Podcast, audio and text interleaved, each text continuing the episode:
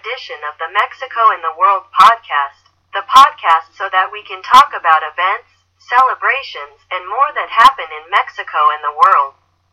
On this occasion, we are going to start with the commemoration of World Religion Day. This is very important because there are, we must be aware that there are many religions in the world and each one has its particularities and all deserve respect from other religions. Take this into account. There is also Snow Day for all those who like the cold and enjoy the snow.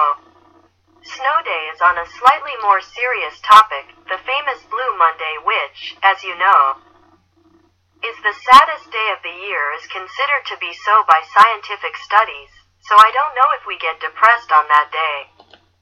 This is International Mentor Day to consider the work of those mentors or tutors who help pequeños above all. Dedicate this day to those who dedicate themselves to teaching others in this sense as mentors or as tutors. There is also so that we do not forget everything that is around the day of Martin Luther.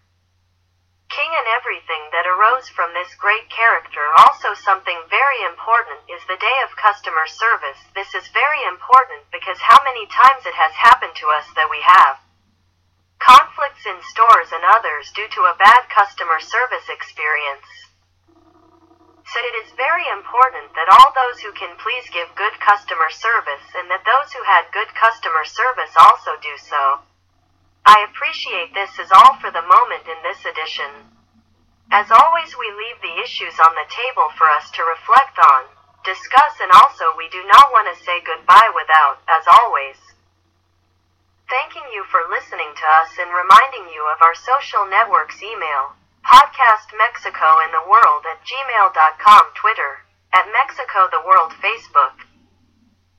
Podcast Mexico and the World YouTube Mexico and the World Spotify Mexico and the World. Thanks again for listening to us and we look forward to seeing you in our next edition. Thanks, bye.